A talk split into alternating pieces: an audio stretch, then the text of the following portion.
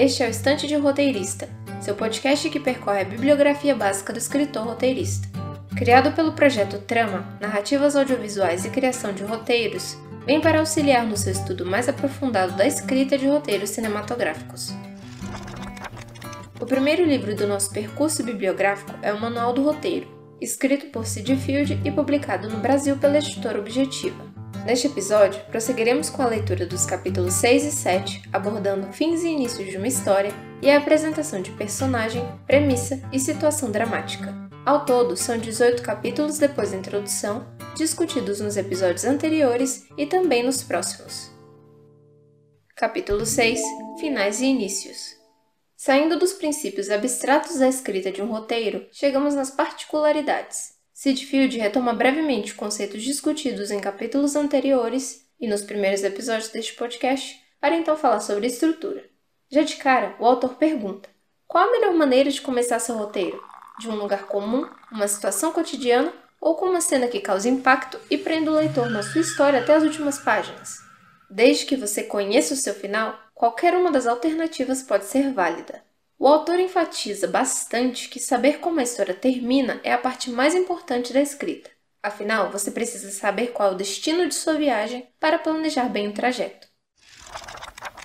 Sidfield escreve que um roteirista tem as 10 primeiras páginas, equivalentes a 10 minutos de tela, para estabelecer três coisas. Primeira, quem é o seu personagem principal. Segunda, qual é a premissa dramática, ou seja, do que se trata o seu roteiro.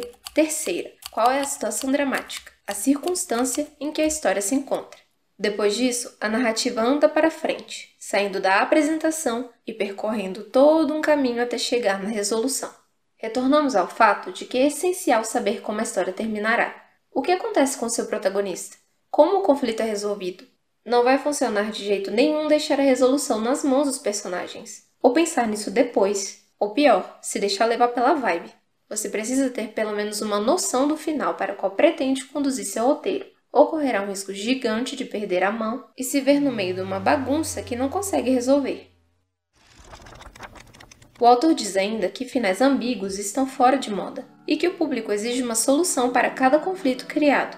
Tem gente, tipo eu, que adora fins incertos, mas isso vai de cada um. Se você gosta, escreva, mas tenha certeza do que está fazendo. Um final ambíguo funciona bem quando é deliberado, planejado, não um acidente que só aconteceu porque o roteirista perdeu o fio da meada.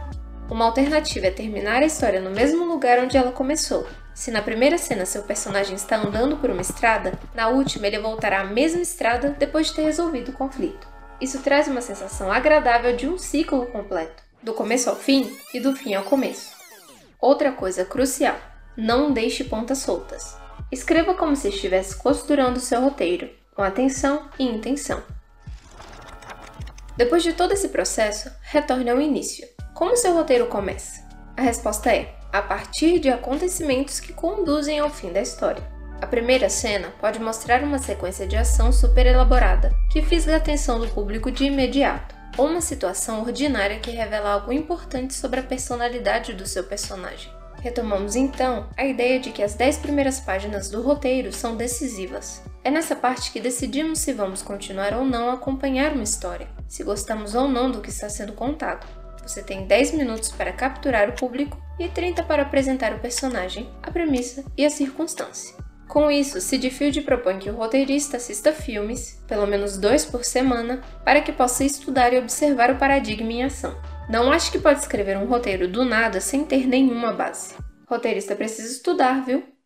Capítulo 7 A apresentação. Sid Field dedica este capítulo inteiramente a analisar as 10 primeiras páginas do roteiro de Chinatown, um filme neo-noir de 1974, escrito por Robert Town e dirigido por Roman Polanski. O autor reforça a importância de se chamar a atenção do público logo nos 10 minutos iniciais, os quais nomeia como unidade ou bloco de ação dramática, apresentando a história de forma visual. Lembre-se de responder estas perguntas durante seu processo de escrita. Quem é o seu personagem principal? Qual é a premissa dramática? Qual é a situação dramática? Para ilustrar uma boa execução dos princípios abordados nos capítulos anteriores deste livro, ele usa Chinatown, cujo roteiro considera ser uma obra-prima em relação à apresentação da história e dos personagens. Embora tenha se entediado ia ter cochilado na sala de cinema na primeira vez que viu o filme, Sid Field leu o roteiro depois e ficou muito impressionado com a sua qualidade, chegando a estudá-lo minuciosa e extensivamente nas palestras e oficinas que ministrava. As dez primeiras páginas são transcritas no capítulo e dissecadas por ele. O autor examina a história criada por Robert Downey se valendo de seus princípios. Como são visualmente apresentados os traços de personalidade do personagem principal, a premissa e a situação dramática e a necessidade que conduz o personagem através da narrativa. Sidfield também analisa os pormenores da construção de mundo, que é baseada numa disputa real por água ocorrida em Los Angeles no início do século XX. É necessário ressaltar que o autor conta tudo sobre o filme, tintim por tintim.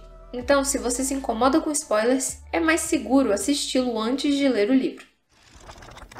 E é isso, pessoal.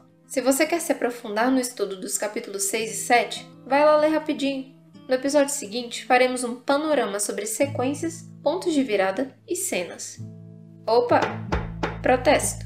Você, em algum momento, pode ter pensado: e se eu quiser escrever um roteiro com uma estrutura totalmente diferente? Tudo é possível. Entretanto, como disse um professor meu, é preciso conhecer as regras antes de pensar em quebrá-las. Quero dizer, sabe o que funciona no sentido mais prático antes de prosseguir com as subversões. Estude, pegue o seu filme favorito e assista, analisando todos os aspectos citados e depois leia o roteiro. O que te atraiu no primeiro ato te fez assistir o resto. Isso irá te proporcionar um maior entendimento sobre o paradigma e permitirá que você saiba o que dá certo ou não na hora da criação.